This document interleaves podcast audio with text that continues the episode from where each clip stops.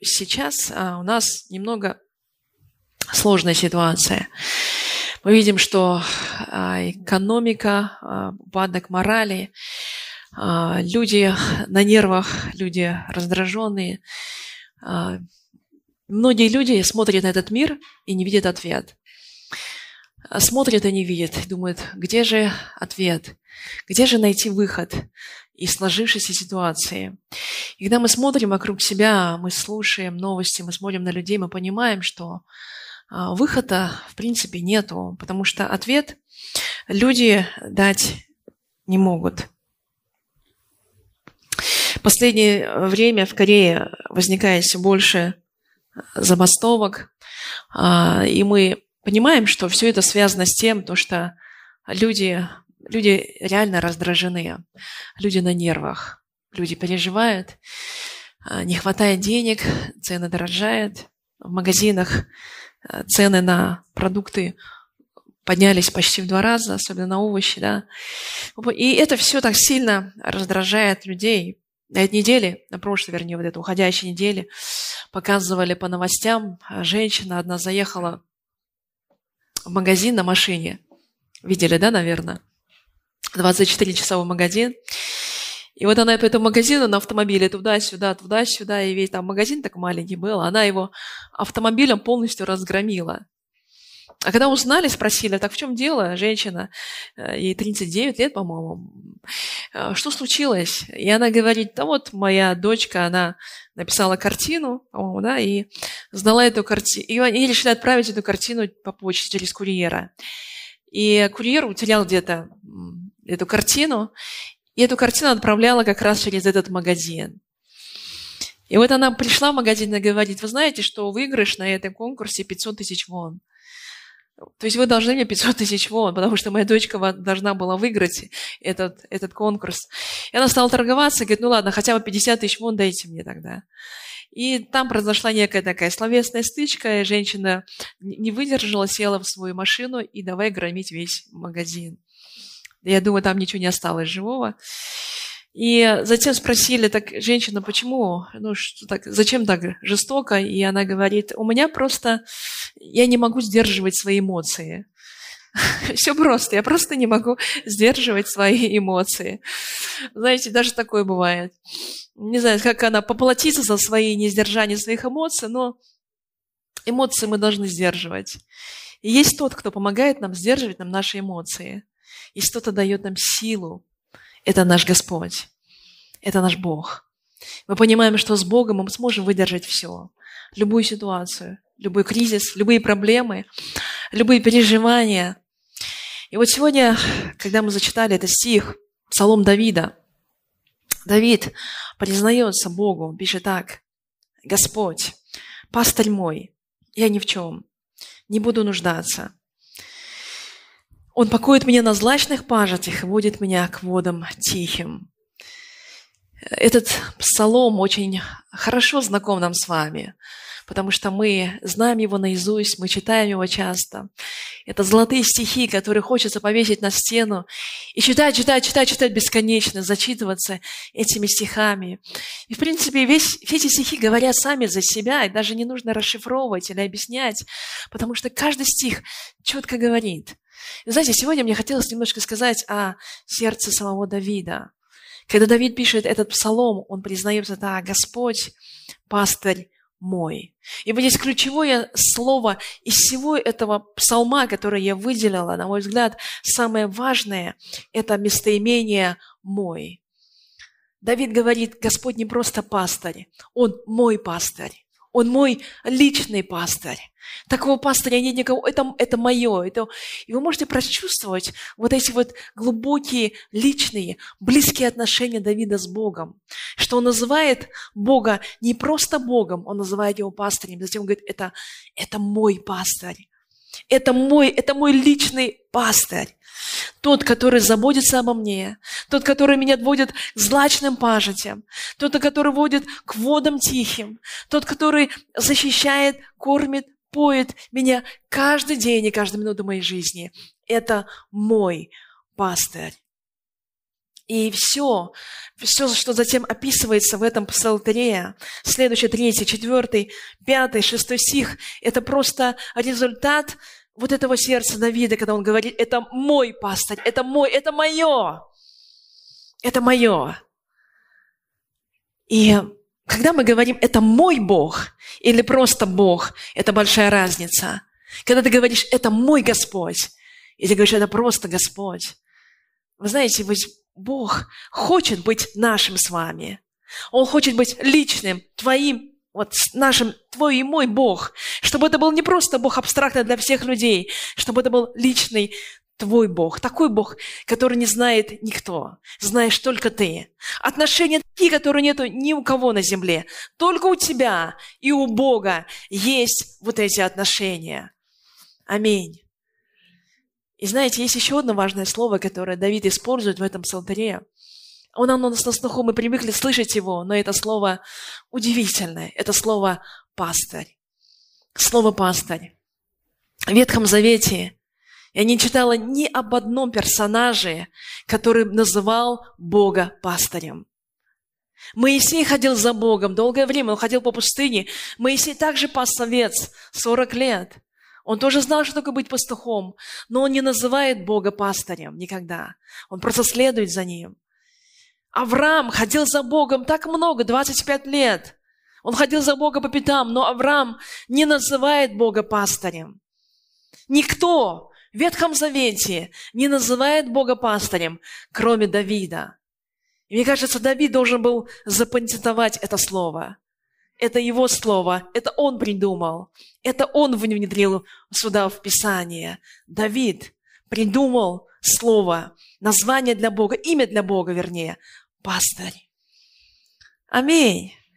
Это, это так близко, это так тепло, это так интимно, когда мы говорим об отношениях между пастырем и между овцой, между овечкой. Драгоценные, пастырем назвал себя только Иисус Христос в Новом Завете. Сам Иисус в Евангелии назвал «Я есть пастырь». И никто больше его так не назвал. И когда мы читаем Давида, писателя, поэта, царя Ветхого Завета, который жил за много-много-много лет до рождения Иисуса Христа, мы понимаем, что вот эта вот огромная разница, несколько сотен лет, оно, оно не помешало Давиду видеть Иисуса Христа и тогда. Откуда Давид мог видеть и встречаться с Иисусом еще тогда? Откуда он мог называть Бога пастырем? Ведь это имя Иисуса Христа. Я верю, что это было из-за интимных отношений с Богом.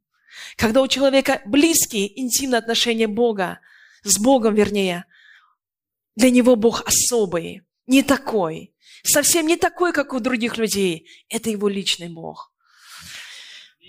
Аминь, аминь. Я верю, что мы с вами должны испытывать такого же Господа Бога. И я думаю, что мы с вами тоже должны запатентовать особые имена Бога. Вы можете придумать для Господа Бога свои имена. И это будет ваш личный Бог. И я верю, что Богу будет радостно от этого. Аминь, дорогие. Автором этого псалма, еще раз я говорю, был храбрый воин, командир, и также просто простой пастух по имени Давид.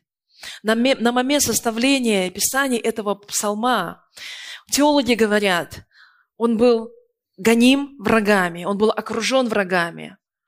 Враги нападали на него. Другие теологи говорят, возможно, это сын, возможно, этот псалтырь, этот псалом был написан тогда, когда Давид убегал от своего родного сына Авесолома. Ведь Авесолом хотел покуситься на Давида, забрать его царство и сесть на царский трон.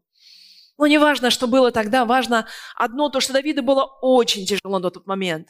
Возможно, действительно, враги настолько сильно окружили его, что Давид пишет, даже если я иду долины смертной тени, он говорит о смертной тени, я не убоюсь зла, потому что твой жезл и посох, они успокаивают меня. Затем в пятом стихе он говорит, ты приготовил для меня предо мной трапезу в виду врагов моих. Давид говорит, враги, враги вокруг меня но тем не менее у меня есть Бог. Вы знаете, что когда наступают тяжелые ситуации, ситуации давления, ситуации трудные, ситуации, когда ты не видишь выхода, ты как будто в лабиринте, Очень тяжело. Очень тяжело воспевать хвалу песню Господу Богу. Но очень легко в этот момент сесть и просто рыдать, сесть и рвать на себе волосы, сесть и ворчать, сесть и быть просто недовольным или находиться в огромном страхе. Вот это легко. С момента начала пандемии уже прошло, уже больше полгода прошло. И мы с вами здесь в Корее находимся в этой стесненных обстоятельствах уже почти полгода. Да, это трудно. Это трудно, не знаю, как вам, но мне действительно трудно, особенно тогда, когда ты являешься пастором церкви, и особенно, когда сейчас давление идут на церкви. Это трудно. Хочется вырваться из этого давления. Хочется порой кричать, Бог, когда же закончится это? Когда же можно спокойно вздохнуть полной грудью? Когда же можно приходить в церковь и ни о чем не переживать и не беспокоиться, просто приносить Богу хвалу и и здесь прославлять Отца нашего и служить Ему. Когда же это начнется, Господь? Когда закончится давление? И мне хочется писать псалом, Бог, когда же, когда же и когда же. Я, наверное, такой псалом бы написала. Когда это закончится, когда? И несколько вопросительных знаков. Но Давид пишет другой псалом, когда враги окружили его, и он знает, что завтра невозможно будет, возможно, последний день его будет. Он не знает, что завтра с ним будет, потому что ситуация очень трудная, намного труднее, чем нам с вами сегодня. Враги – это не духовные враги, это реальные враги, это физические враги, которые обнажили свои мечи, готовы сразить Давида, убрать его вообще с царского трона. И он видит этих врагов живую очами своими. В такой момент – Давид, вместо того, чтобы кричать Богу, когда же они отойдут от меня, когда все это закончится, когда пандемия закончится в моей жизни, он говорит, Господь, ты мой пастырь. Он пишет совсем другую песню. Он придумывает слово пастырь. Я ни в чем не буду нуждаться. Аминь. Вот почему Бог так любит Давида. И, это, и почему я тоже так люблю Давида. Потому что он совсем другой человек. С другим мышлением и с другим сердцем. С другим духом в своем, своем, здесь, вот в груди своей. Это другой человек. Драгоценные, смотрите, как Давид, давайте еще раз посмотрим, как он описывает этот это, описывает Господа пастыря. Он говорит, я ни в чем не буду нуждаться, потому что Он покоит меня на злачных пажитях и водит меня к водам тихим. Злачные пажити – это не просто пажити, это злачные пажити. Злачные пажити – это где много-много еды, где еда вкуснейшая. Вы знаете, что когда овцы постоянно пасутся на одном и том же пастбище, они худеют, они хилеют – у них пропадают силы, и, и, и вот овец нужно постоянно переводить с одного места на другое. И вот наш Господь, пастор, он говорит, я ищу вместо тебя, где находятся самые злачные пажити. В русском языке слово «злачный» имеет какой-то негативный оттенок, так и «злачный», да. Но здесь это библейское слово, это называют богатство, где очень много всего, где нет недостатка ни в чем. Вы верите в это? Он говорит, Господь пастырь твой и мой. Он водит тебя к самым злачным пажитям. И вот эти злачные, он заботится о нашем физическом состоянии и заботится о духовном состоянии когда запрещает собираться сегодня правительство и говорить, потому что вы заболеете, вы заболеете, ну, ну это да, плохо, конечно, болеть. Или когда врачи смотрят на нас, они заботятся о нашем физическом теле, они переживают, чтобы у нас голова не болела, руки, ноги не болели. Их акцент только на нашем теле. Когда вы приходите к психологу, психолог не смотрит на ваше тело, ему важна ваша душа. И он смотрит на вашу душу, он говорит, о, у тебя депрессия, у тебя проблемы, у тебя уныние, у тебя какая-то здесь проблема. И он копается в глубинах нашей души. И он решает такую нашу душевную проблему. Нет, не решает, но пытается решить, делает вид, что он решает. На самом деле ничего не решает. Но вы знаете, что у нас есть пастырь, которому важны не просто наше тело и не просто наша душа, Ему важно и тело, и душа, и также дух. Аминь. Потому что мы состоим из тела, души и духа. Мы не просто из физической плоти состоим. И Господь Бог, заботясь о всех элементах того, наших составного плоти нашей, Он заботится обо всем, чтобы душа ходила на злачные пажити, чтобы дух твой кушал самую вкусную духовную пищу. Он заботится о тебе. Аминь. И Он заботится о твоем теле, чтобы ты не болел, и чтобы у тебя все было в норме, чтобы ты в чем, ни в чем не нуждался. Аминь. Аминь. Вот такой наш Бог, Он говорит. И дальше Давид описывает, Он водит меня к водам тихим, подкрепляет душу мою, направляет меня на стези правды ради имени своего, ради Господа, ради имени, ради самого Бога, потому что Бог никогда не обманывает. Если Он обещал, Он это сделает. И ради своего обещания Он исполняет это. Если я пойду долины смертной тени, не убоюсь зла. И это не просто слова это вот твердая уверенность. Если я прохожу долину смертной тени, смертная тень здесь вот в оригинале еще описывается как кромешная тьма. Даже если иду в кромешной тьме на ощупь, как слепой котенок, и даже если ничего не вижу, я не знаю, что под моими ногами вокруг меня, даже если я нахожусь в черном туннеле, и я действительно не знаю, куда выйдет этот туннель, и что будет со мной завтра, даже если все плохо со мной, даже если болезни настигли меня, экономика плохая настигла меня, и в семье все плохо рушится, даже если прохожу самый сложный период моей жизни сейчас, душевный или физический, я не убоюсь зла, Бог говорит, потому что ты со мной, потому что пастух со мной. Твой жезл и твой посох, они успокаивают меня успокаивают. Они не бьют меня, они успокаивают меня, потому что жезл и посох были нужны для того, чтобы направлять овцу, куда ей нужно идти на самой злачной пажити. И также этот жезл ну, и посох, они были нужны для того, чтобы охранять овцу от всех врагов. Этим посохом, этим жезлом просто отгоняли, отгоняли волков, отгоняли медведей, отгоняли других животных, для того, чтобы они не смогли прикоснуться к овце. И он говорит, у тебя в руках жезл и посох, ты ведешь, и ты защищаешь меня, Бог. И поэтому мне нечем беспокоиться.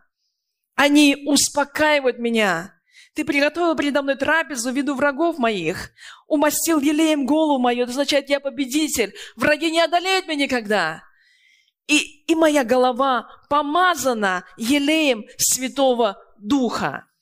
Это говорит Давид, я опять говорю, он жил в Ветхом Завете, но он так четко говорит о Святом Духе. Он говорит, Дух Святой на мне, на моей голове, ты помазал меня Святым Духом. Поэтому чаша моя преисполненная. Я во всем, во всем, во всем, ни, ни в чем, вернее, имею нужду. И дальше он говорит, так благость и милость сопровождает меня во все дни жизни моей. Благость и милость сопровождает, описывается, если дословно, они настигают, они догоняют. Они, они гоняются за Давидом. Это означает благость и милость. Они охотятся за Давидом для того, чтобы не оставить Давида. Вы можете себе представить?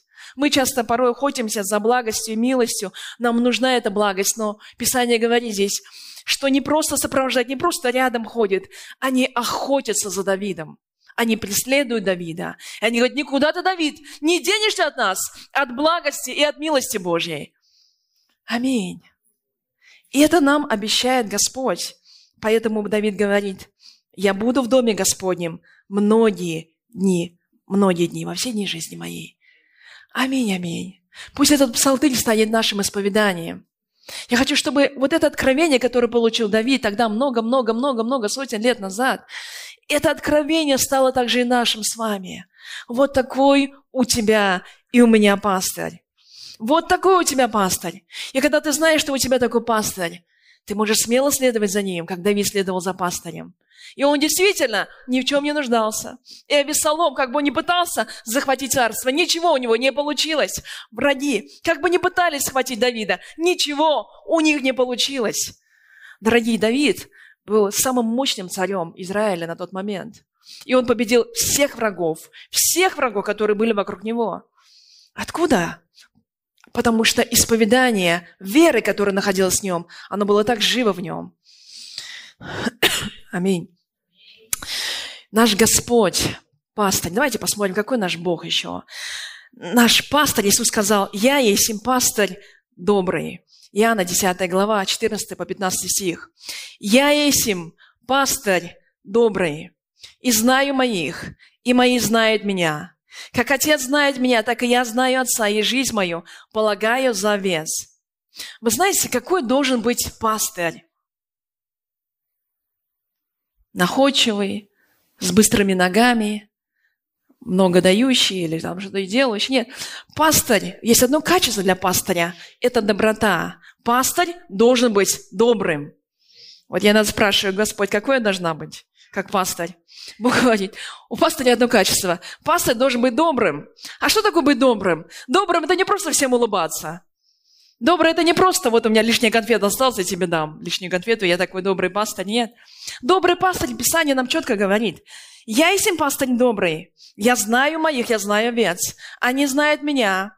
И в конце говорит, я жизнь полагаю за овец. Добрый пастырь полагает жизнь свою за овец. Вот в чем заключается доброта. Если вы хотите быть добрыми людьми, Писание говорит, доброта заключается жизнь полагаю за других людей. Что-то кардинально. Сразу жизнь. А полегче добрым нельзя быть. Но это не означает сразу умереть за кого-то. Нет. Жизнь, полагай, жизнь свою отдаю. Ты отдаешь свое время, ты отдаешь свое внимание, ты отдаешь все, что у тебя есть, ради других людей. Ты, свою, ты растрачиваешь свою жизнь ради других людей. И это означает, ты добрый. В каком-то смысле мы все пастыря. В каком-то смысле мы все пастыря, потому что в Новом Завете Бог желает, чтобы мы с вами были лидерами. В каком-то смысле вы все мужчины в семьях свои пастыря, вы пастыря своих семей. Когда мы идем на работу, мы тоже лидеры где-то, и мы тоже пастыря тех людей, которые вокруг нас. Мы пастыря своих ячеек, мы пастыря тех людей, кого я обучаю. В каком-то смысле мы все маленькие пастыря, и вот Бог говорит, пастыря должны быть добрые, как наш Иисус, Господь Бог – Послушайте, когда мы смотрим на Иисуса, который отдал жизнь свою за нас, нам действительно не о чем переживать и беспокоиться.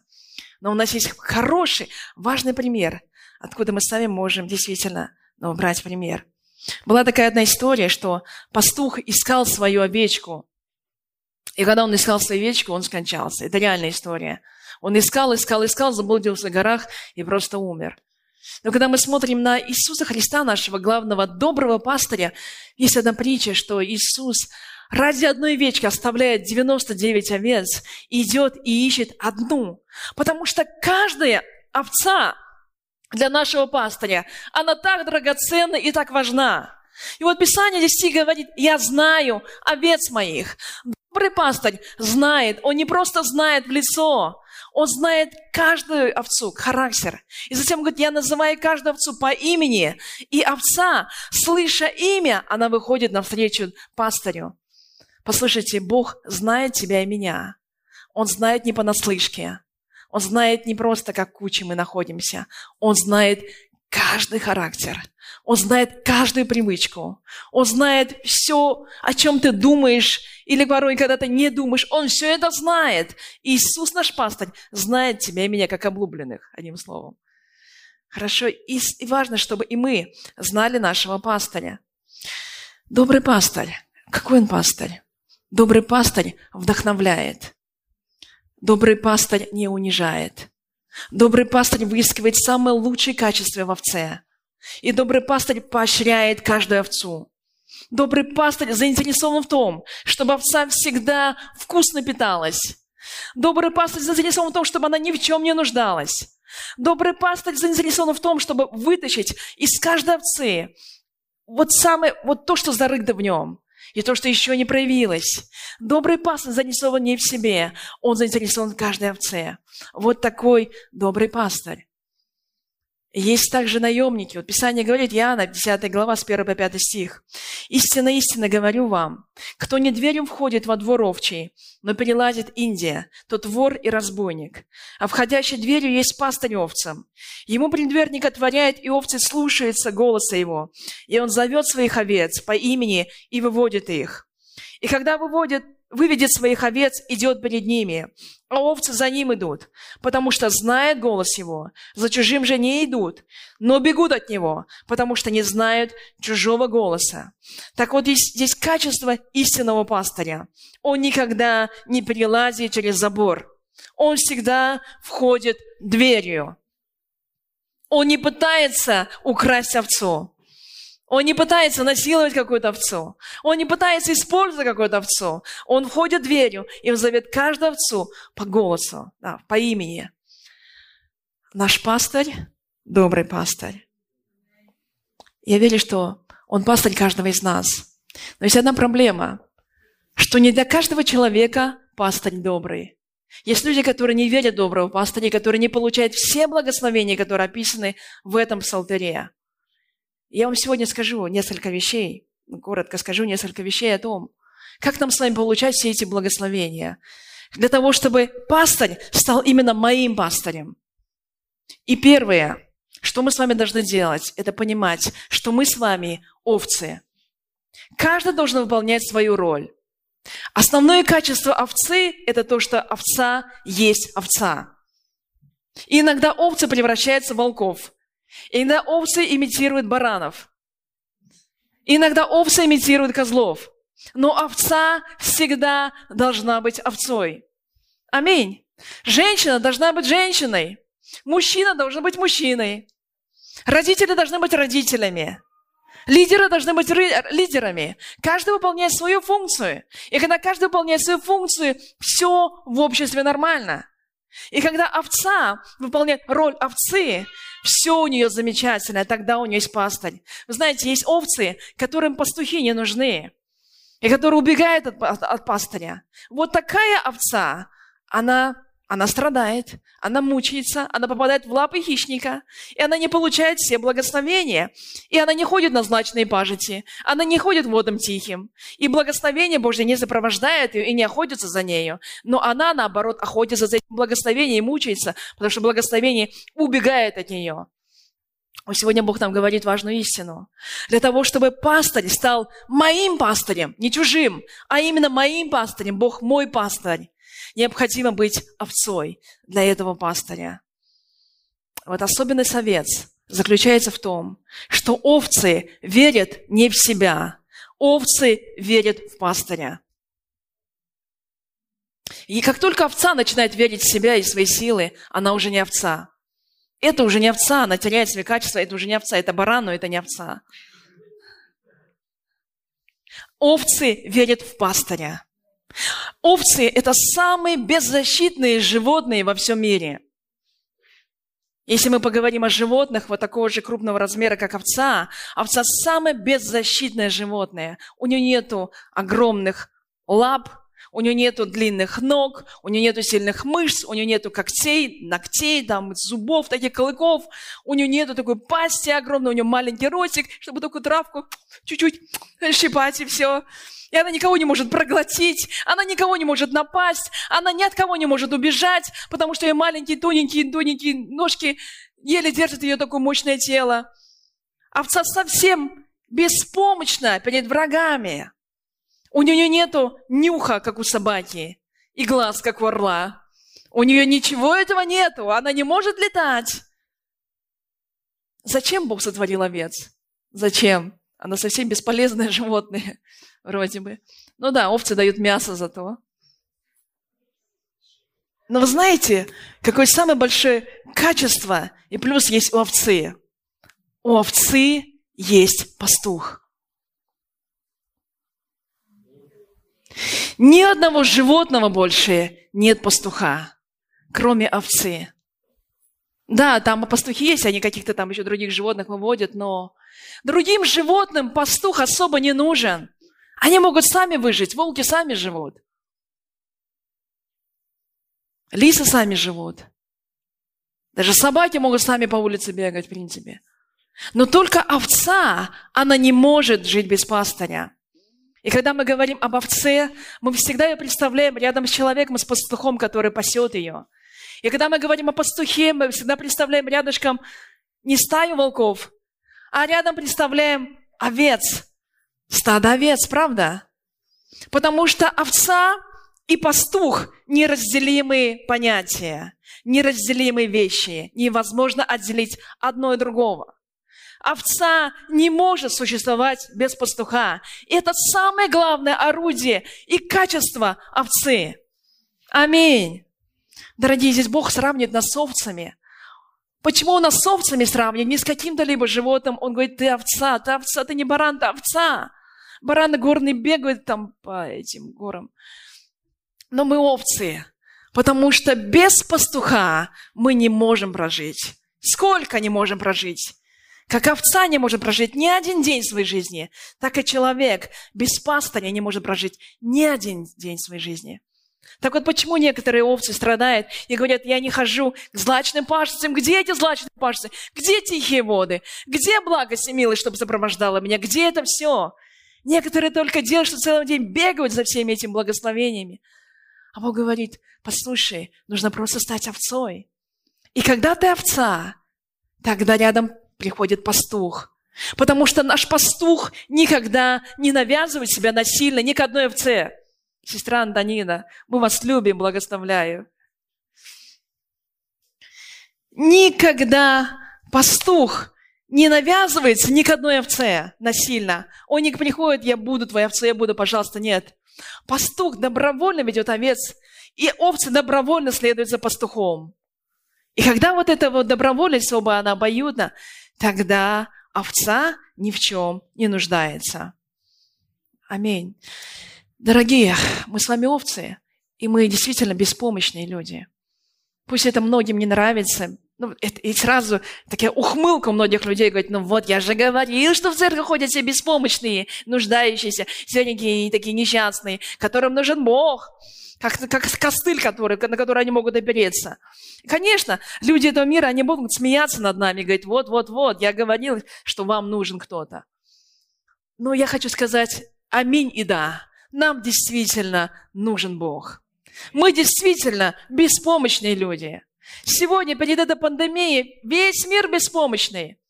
Я смотрю на президентов, они просто, они просто плечами пожинают, потому что они знают, что делать и как это ограничить. Вот единственное, что можно сделать, не собирайтесь, не собирайтесь, не собирайтесь. Единственное орудие, больше ничего придумать не могут. Как противостоять эпидемии? Как противостоять кризису? Как противостоять этой экономике? Как всему это противостоять? Как? Кто знает? Никто не знает. Потому что человек – беспомощное существо. Вы знаете, что в Америке на той неделе сгорело несколько городов. Калифорния и так далее, все эти прибрежные города, они просто сгорели дотла. Несколько миллионов людей остались просто без ничего. И когда мы смотрим, я смотрела на них, они, они, они говорят, все говорят, там зола, там пепел, они в ужасе. Они говорят, мы приходим и смотрим, вместо нашего города остался пепел. Никогда в жизни такого не было. Никогда в жизни такой аномальной температуры не было. И люди говорят, в Америке есть долина смерти тоже. Долина смерти сгорела тоже. Потому что никогда не было такой температуры, 50 там, с чем-то градусов. Эта температура стоит там сутками и не, и не падает. Люди находятся в долине смерти. Мы, говорит, проходим долину смерти сейчас. Здесь пепел. И я думаю о Содом и Гаморе в это время. И я думаю, как Бог пролил огонь на Содом и Гамору, и там остался пепел. Вот сейчас многие люди вживую испытывают это. Они смотрят не просто свой дом какой-то, ну, там усадьба сгорела, нет. Они смотрят целые города. Целые города просто сгорели дотла. Драгоценные, кто может противостоять этому? Кто может противостоять наводнению? Кто может противостоять тайфуну, цунами и всему остальному? Кто может это? Может ли человек противостоять? Да не может. Мы с вами беспомощные люди. И мы сегодня утром встали, проснулись и пришли сюда просто по благодати Божьей, которая сопровождает нас сегодня, охотится за нами, дает нам силы. Но как только уйдет сила из мышц наших, Люди становятся просто овощи и все. Мы с вами слабые люди.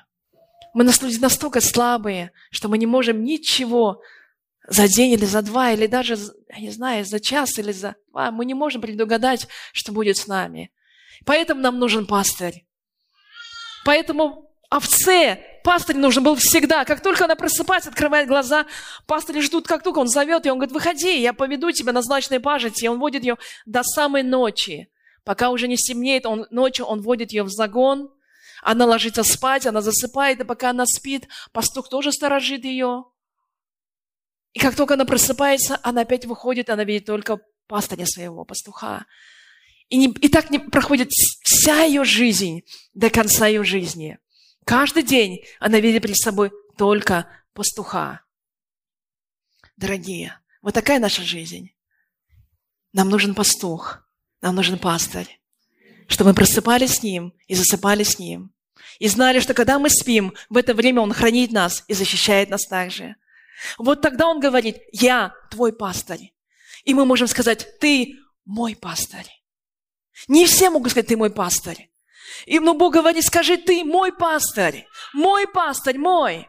И Бог говорит, я хочу быть твоим пастырем, твоим, не просто каким, а твоим пастырем, личным пастырем. Позволь мне быть твоим личным пастырем, Бог говорит. Все, что нам нужно знать сегодня, вы знаете, все, что нам надо. Мне нравится песня э, Виталий Фремочкина поет. Все, что мне надо, знать себя и быть с тобой рядом. Потому что я, я часто, у меня в голове прокручивается эта хвала. Я понимаю, все, что мне надо, как овце, быть с тобой рядом и знать тебя, Господь. Больше ничего. И все остальное делает Бог. Драгоценный, когда он твой пастырь. Второе качество пастуха, э, пастыря, да, пастуха. Э, второе качество, извините, овцы. Ой, хорошо, сейчас записи нету. Я вот записи нет, я прям расслабляюсь.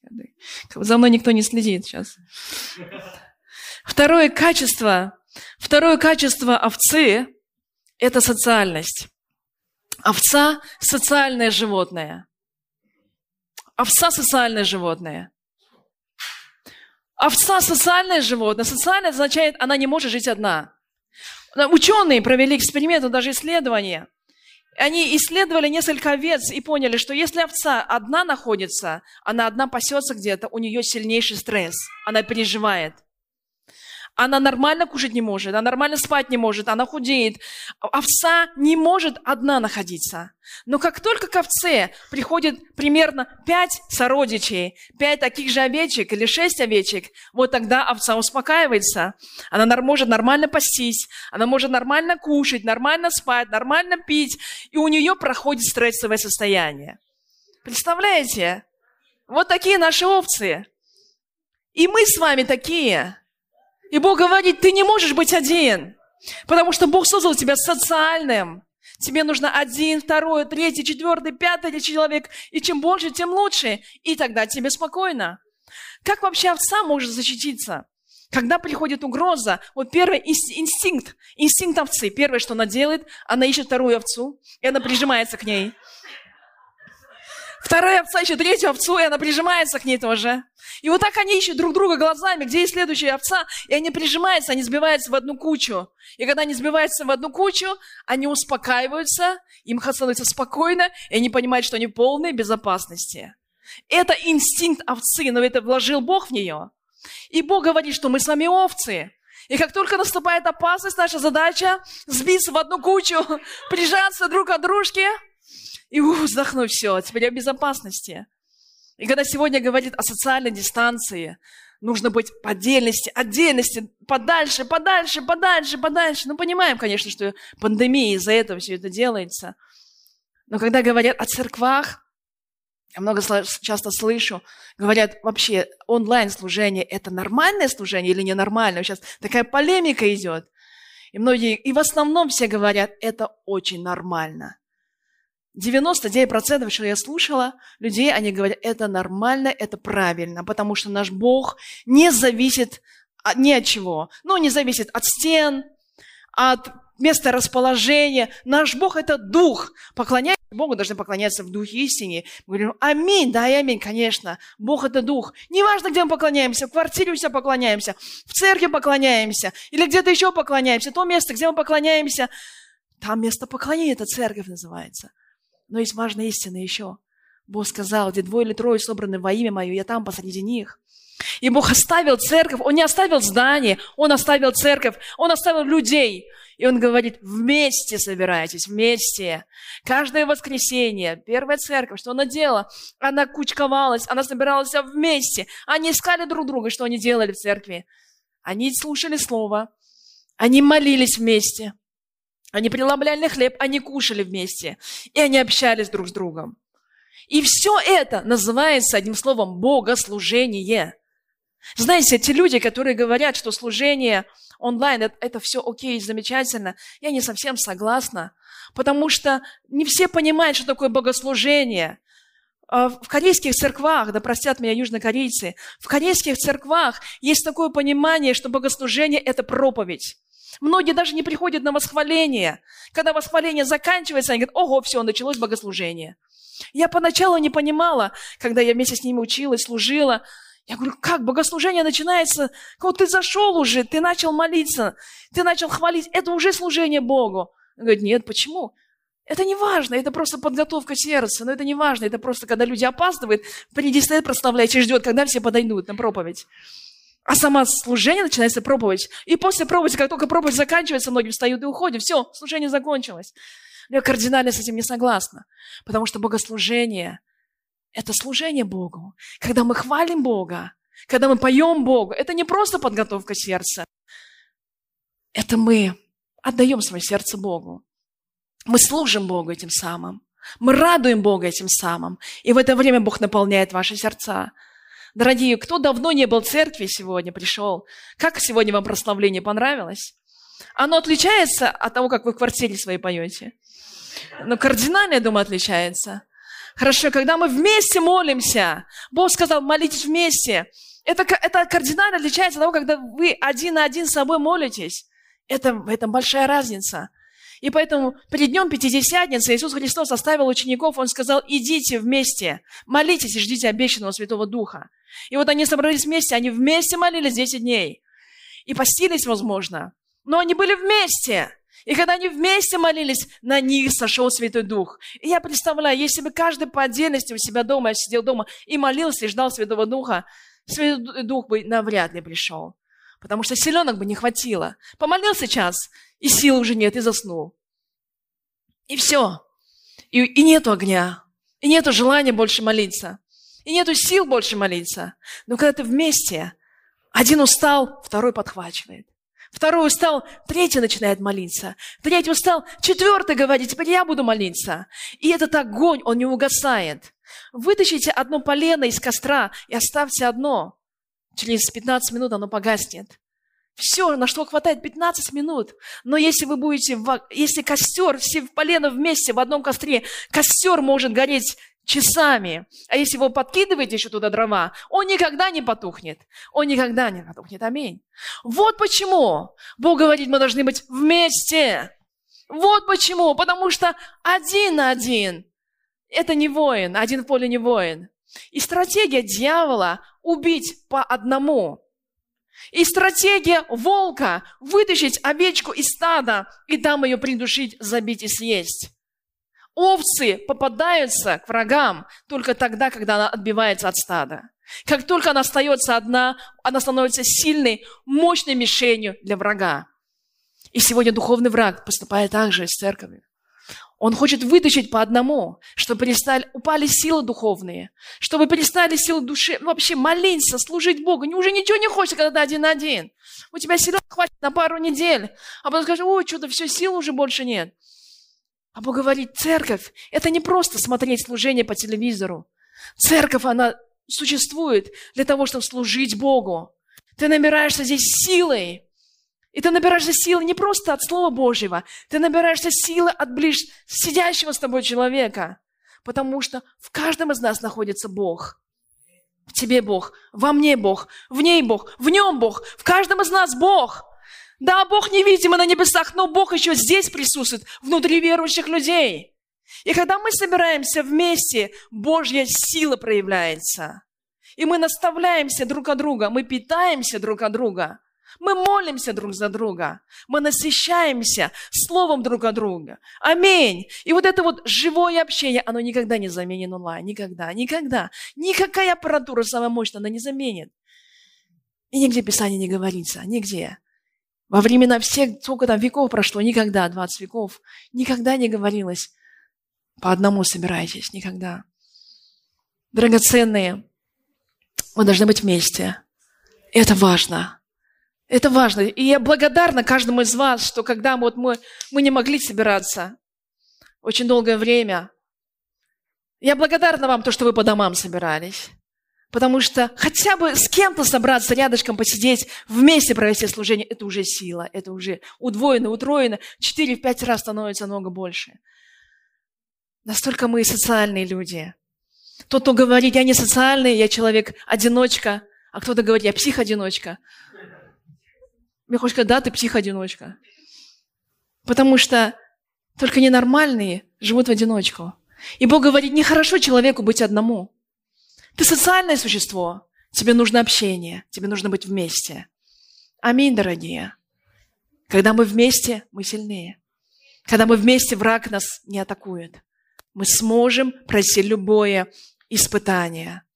Итак, нам нужно вкладываться в отношения. Приобретайте себе друзей, верующих людей, хороших друзей. Приобретайте. Не жалейте на это ничто. Есть одна притча, да, в Новом Завете, когда один человек, он стал приобретать себе друзей неправедным богатством. Неправильно, он сделал, он не совершил неправильную вещь. Он неправильно поступил. Но, тем не менее, хозяин похвалил его.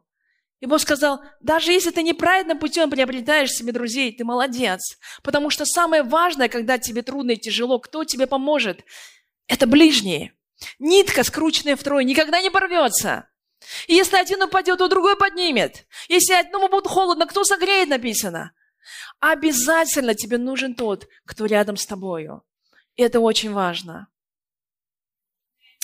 Аминь. Давайте вкладываться в отношения. Дорожи отношениями. Дорожи церковью. Дорожи теми людьми, которые рядом с тобою. Это твоя сила. Это та овечка, которая прижмется к тебе и не даст тебе никогда упасть. Аминь.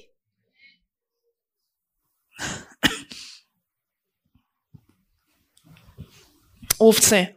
Следующая особенность овец. Овцы следуют только за своим пастырем. А, мы, мы сказали, что у овец нету клыков, нету острого зрения, нету быстрых ног. Но у овец есть один орган, который хорошо работает. Это ее оружие. Оружие овец – это ее уши. Вот больше всего у овец работают уши. Мы скажем, зачем уши? Уж на ушах далеко не убежишь. Ушами ничего не скажешь даже. Ушами можно только слышать, и все, пассивно слышать. Но знаете что, для овец это самое главное оружие. Это уши. Все, что она делает, она слышит. И она слышит правильно. И она может отличить голос своего пастуха от тысячи других голосов. Если придут хоть сотни пастухов и будут кричать, там, белое ухо, выходи, выходи, выходи. Она ни на один голос ухом своим не пошевелит. И она пойдет только на голос единственного и неповторимо только ее пастыря. Вот это удивительно. Другие животные так не могут делать. Может делать только, только овцы. Вот нашу собачку Пори-Пори зовут. Все, кто не позовет на улице, Пори-Пори, она хвост подняла и трубой, и бежит туда, довольная. Я говорю, ты хоть разбирай, кто твой вообще хозяин, кто не хозяин, у него разницы нету. Все, кто позвал, все ее хозяева. Ко всем готовы пойти, облизать, но главное, чтобы вкусненько что-то дали еще. А овца не такая. Овца никогда не пойдет за чужим. Она пойдет только за своим, она знает это. И вот нам Бог говорит, самый сильный, мощный орган, который Бог нам дал, это наши уши. Аминь. Скажи уши мое оружие. Аминь. Наше оружие – это уши. Поэтому Бог говорит, будь медленен на слова, но скоро на слышание. Меньше говори, больше слушай. А кто-то наоборот ничего не слышит, говорит, говорит. Нужно много слышать. Наше оружие – слышать. И очень важно слышать, кого слышать. Слышать пастуха и нашего пастыря. Есть много вещей, которые слышат люди. Первая вещь – это свой голос, они слышат себя. У некоторых конфликт с самим собой, они постоянно, эти мысли конфликтуют. Одна мысль говорит, ты молодец, другая мысль, да нет, ты урод, да нет, ты молодец, да нет, ты плохой. И вот они конфликтуют друг с другом. Есть другая, другой голос, который они слышат. Это голос дьявола. Дьявол приходит, мы знаем, как он говорит, он обвиняет, осуждает, унижает, уничтожает человека. Это голос дьявола. И люди часто путают голос дьявола с голосом Святым Духа. Они говорят, ну, наверное, Святой Дух меня обличает. Нет, Святой Дух так не обличает. И единственное, кого нужно слышать и закрыть уши на все остальные голоса, это голос Бога, голос нашего пастыря. Единственный правильный голос – это голос пастыря. Вот Авраам послушал свою жену Сару и поплатился. И родил не того сына. Не нужно слышать другие голоса. Нужно слышать голос пастыря своего, потому что Бог сказал, от тебя родится сын, не переживай, от тебя родится и от Сары родится. И когда мы слышим голос пастыря четко, можем идти за ним и ничего не бояться.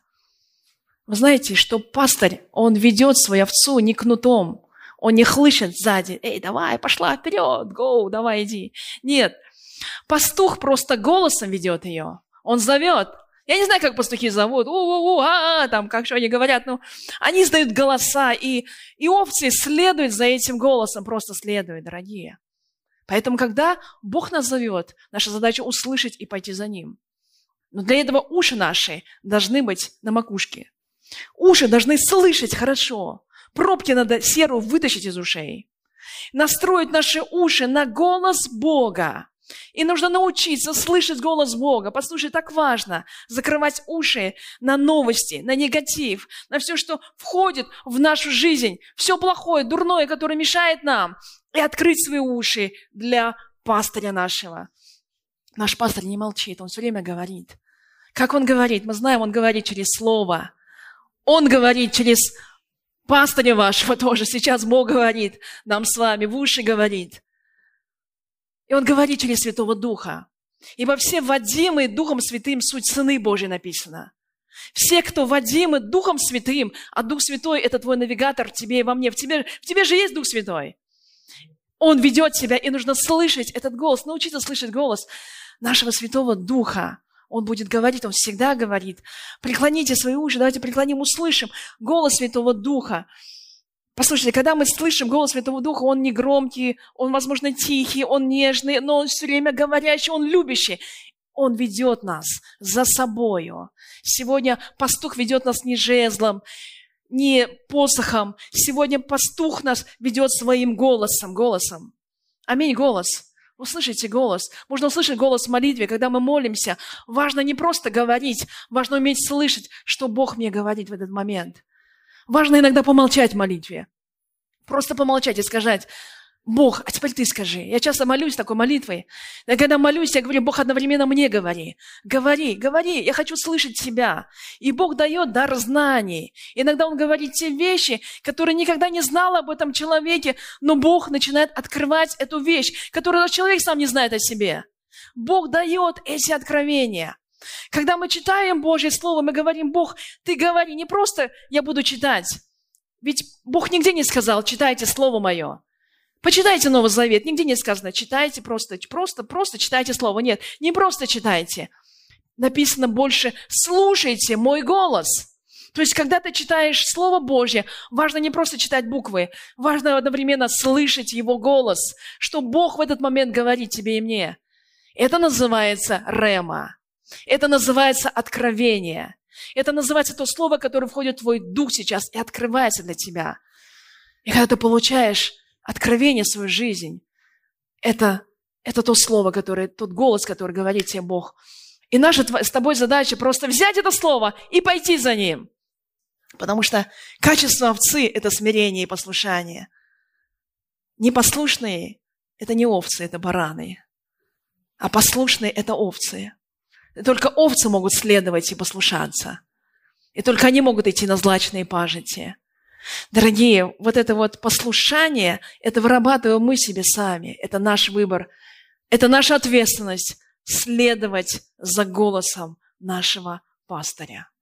Послушаться ему всегда. Послушаемся живым людям.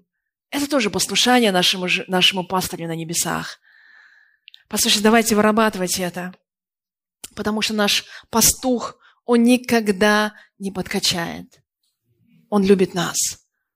В Казахстане, вы знаете, тоже и в Узбекистане выращивают же много овец. У нас в Узбекистане, выросло в Узбекистане, у нас на улице так много овец ходит, прямо в городе. Туда и сюда гуляют, это нормально. Мы каждый день видим этих овец, или баранов мы их называем, да. Но веришь, там овец много среди них. И вот в Казахстане бывают такие холодные-холодные зимы. Мы знаем, что в Казахстане там зимой ветра очень мощные, и там степи. И когда бураны начинаются, э, снег, пурга, вот это вот холодный пронизывающий ветер, что делают в это время овцы? И что делает пастух в это время? Пастуху в это время нужно встать на холоде, встать во весь рост. И когда, и когда овцы видят пастуха, они бегут к нему. И они окружают его вокруг. И они все сбиваются в одну кучу. И вот пастуху в этот момент холодно, он дрожит, потому что овцы ниже, ну, где-то вот так, по пояс ему. Нижняя часть в тепле, а сверху он весь мерзнет. В этот момент пастуху хочется по инерции опуститься на коленки, присесть и тоже согреться среди баранов. Но как только пастух опускается на коленки, овцы перестают видеть своего пастуха, и они начинают разбегаться, они уходят. И если овцы разбегаются, они замерзают, они теряются. И они не могут выдержать эту пургу, эту метель. И тогда пастух встает заново на ноги свои. Он дрожит на холоде, он мучается. Он знает, что он, возможно, может замерзнуть здесь. Но он стоит, и пока он стоит, овцы тоже вокруг него все стоят. И таким образом, когда пурга уходит, и метель утихает, казахи тоже говорят, мы идем по степи, видим замерзшего человека, замерзший пастух. Овцы остались живы, а пастух умер. Он замерз просто в этом. Но он стоял до конца для того, чтобы овцы, чтобы ни одна овца не погибла. Знаете, сердце пастуха, сердце пастыря, он отдает жизнь за своих овец. И он знает, что он не может стать на колени, он не может опуститься, ему тяжело, ему трудно, но он знает, что если сегодня, сейчас он упадет и опустится ниже, чем овцы, тогда овцам конец. И он, возможно, тоже просто замерзнет. И он встает для того, чтобы до конца сохранить свое стадо. Такой наш Бог. Такой наш пастырь. Аминь. Он будет стоять до конца, чтобы нас с вами сохранить. Поэтому Бог говорит, следуй за своим пастырем. Следуй и слушай, что Он говорит тебе. И когда ты следуешь за Ним, все содействует ко благу. Все содействует ко благу. Когда ты слышишь голос пастыря, когда ты слышишь его голос, ты знаешь, что все будет хорошо. Тебе не о чем переживать тогда. И даже все, эти, все это давление, весь этот кризис, все, что ты сегодня испытываешь сейчас, все эти трудности, проблемы, это для укрепления просто тебя и меня. В давлениях мы умираем для себя, воскрешаем для Бога, для новой жизни. Давление необходимо для нашего очищения, нашего сердца. Давление вырабатывает нас просто опыт нашей жизни, совершенствуется наша вера. Давление мотивирует нас находиться в постоянном бодрствовании и никогда не расслабляться. И давление, в первую очередь, что они делают? Они обращают наш взор на нашего пастуха, на нашего пастыря. Потому что в трудностях мы по инерции ищем, кому преклониться. Да, мы по инерции ищем, на кого положиться. У кого спросить помощи? Мы ищем выход, мы по инерции глазами ищем, где Бог, где наш пастырь. Вот поэтому давление для нас все приводит ко благу. И в этих всех давлениях мы не должны смотреть на минусы, мы можем смотреть на плюсы. Потому что даже самые сложные, тяжелые ситуации, даже в долине смерти, когда мы сосредоточены на только хорошем и на благе, мы можем увидеть это благо и можем идти смело по долине смерти. И в долине смерти ничего с тобой не случится. Бог сохранит тебя. Бог поможет тебе. Бог выведет тебя из бурана. Бог выведет тебя из пурги. Бог выведет из всякой сложной ситуации. Аминь. И Бог говорит, чтобы пастырь стал твоим пастырем. Ты смог сказать громко, мой пастырь, Господь, ты мой пастырь. Бог говорит, нужно стать овцой для Него. И чем больше мы овца, тем больше Он пастырь мой. Аминь. Дорогие, у нас нет другого выбора, потому что Бог назвал нас овцами. Мы беспомощные, мы слабые, мы действительно немощные. И каждая наша жизнь – это просто благодать Божья, которую Он дает нам сегодня. Дыхание жизни сегодня нам дал тебе и мне. Мы благодарим Бога за это. И вся наша сила, у нас нету сил вообще никакой. И все, чем можем хвалиться, мы можем хвалиться только Господом Иисусом. Мы не можем хвалиться своими знаниями, мы не можем хвалиться своими дарами, мы не можем хвалиться своей верой, мы не можем хвалиться своей церковью, мы не можем хвалиться своими делами. Мы ничем не можем хвалиться вообще, это ненормально. Овца ничем не может хвалиться. Она может хвалиться только своим пастырем. Потому что овца смотрит, говорит, это мой пастырь. И когда я просто прижимаюсь к нему, я ни в чем не буду нуждаться. Аминь. Я просто слышу его голос – и Он ведет меня к злачным пажитям. И я просто выполняю роль овцы. И тогда Он выполняет роль своего пастыря. Наш Бог. Пастырь мой и твой. И я благословляю, драгоценная сестра, драгоценный брат, говорю, Господь, пастырь мой. Скажи, Господь, пастырь мой. Я ни в чем не буду нуждаться. Давайте будем овцами. Давайте встанем с наших мест, будем молиться.